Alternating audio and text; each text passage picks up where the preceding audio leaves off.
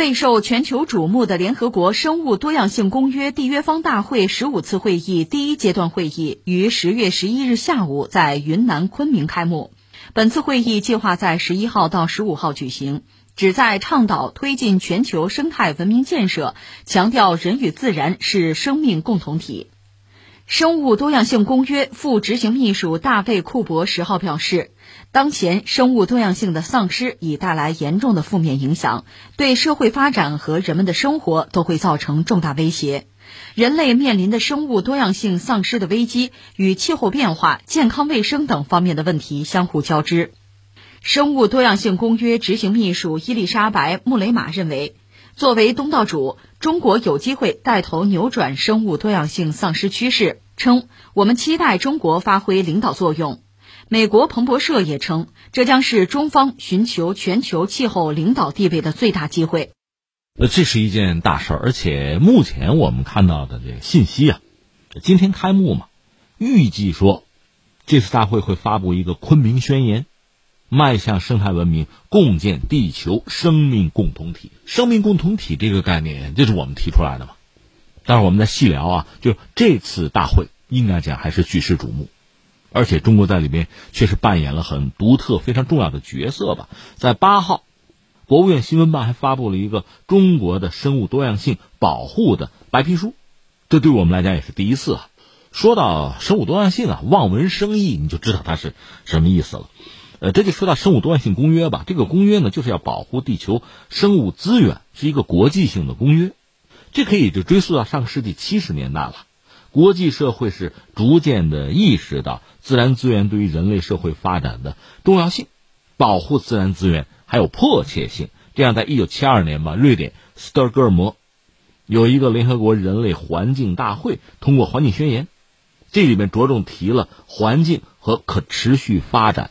这个主题，在这之后，联合国规划署又组织专家就搞这个研讨，在生物多样性保护这个领域，能不能有国际公约呀？可不可能啊？就探讨这类问题吧。这一下子到了一九九二年，一竿子直到一九九二年去了。五月二十二号，生物多样性公约这个协议的文本在内罗毕，就肯尼亚的内罗毕啊，获得通过。一九九二年的六月五号，那天是世界环境日啊。在巴西里约热内卢召开联合国环境和发展大会，这个生物多样性公约向所有国家开放签署。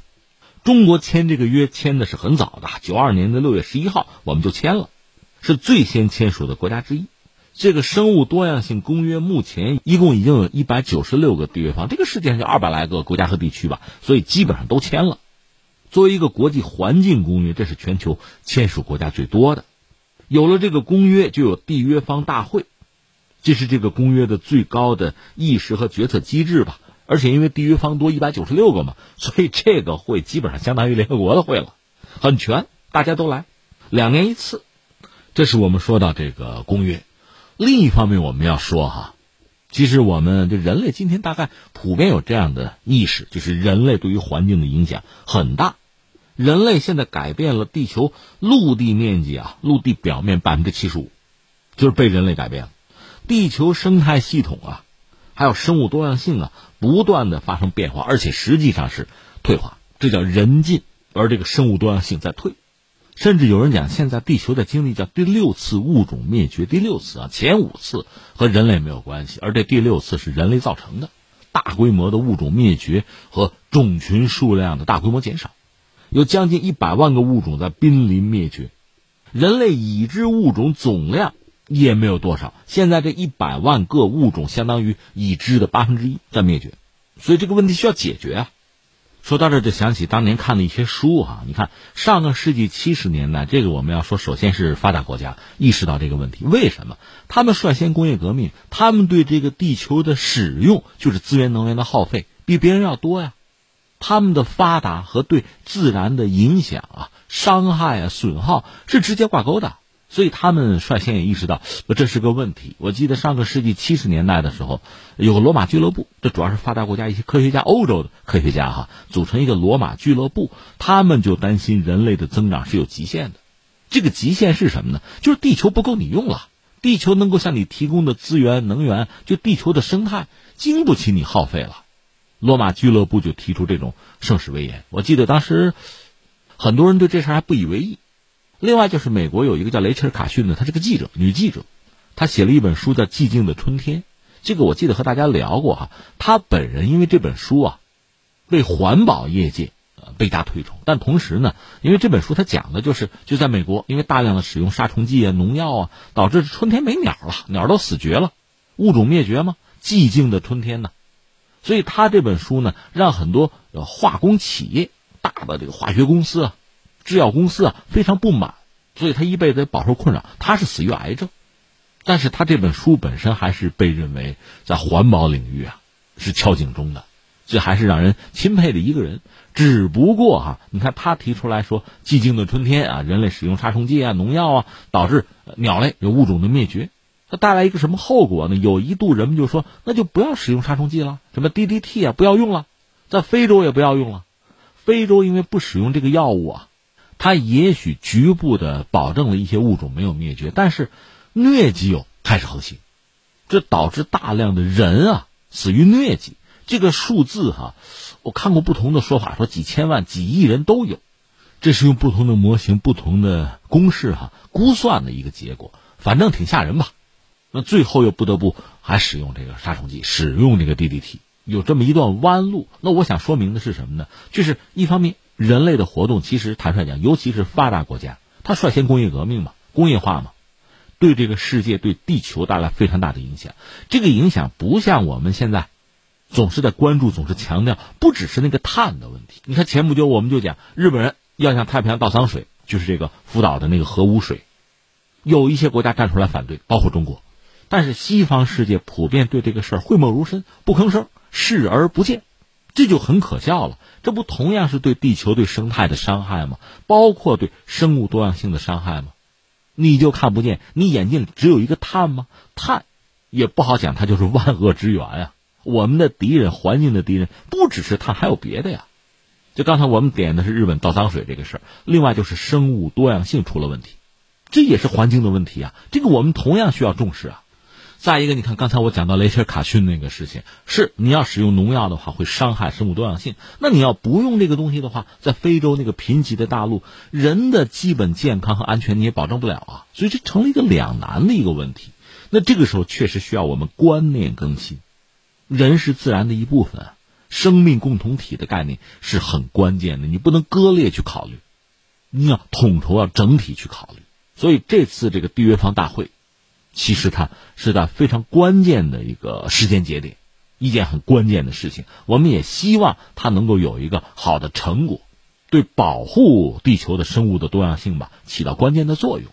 这就说到我们中国啊，我们刚才谈到，在这次缔约方大会之前，在八号呢，中国方面刚刚发布了一个白皮书，就是中国的生物多样性保护白皮书，这是我们第一部生物多样性保护的白皮书吧。它是以生态文明思想作为指导，介绍中国的生物多样性保护的政策理念、重要的举措和进展成效。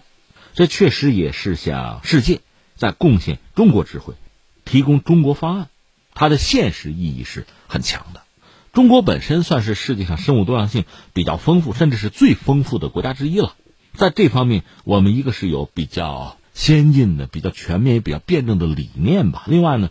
从我们这个民族的传统看，我们传统文化里讲人和自然的这种和谐共处，我们从历史上就有这样的思想。另外，我们在践行这个理念的时候是认真的，是不含糊的。说到这，就想起刚才我们提到的那个生命共同体那个概念啊，这我们也就想起了中国的国家领导人就习近平，他是有一套比较完整的生态文明思想，一是他有比较系统的阐述，再就是这方面我看学者的研究啊也不少。一般认为，他的这个思想啊是从主政浙江开始逐渐的成型。二零一九年，大概就是北京园博会那个时候吧。呃，习近平总书记是在《求是》杂志上发表一篇文章，叫《推动我国生态文明建设迈上新台阶》，应该说是阐述了他的生态文明思想的核心要义吧。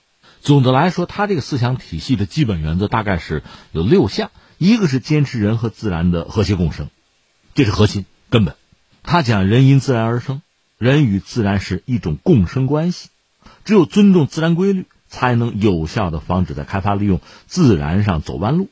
他讲，我们要建设的现代化是人和自然和谐共生的现代化，必须坚持节约优先、保护优先、自然恢复为主的方针，多谋打基础、立长远的善事，多干保护自然、修复生态的实事，构建人与自然和谐发展、现代化建设的新格局。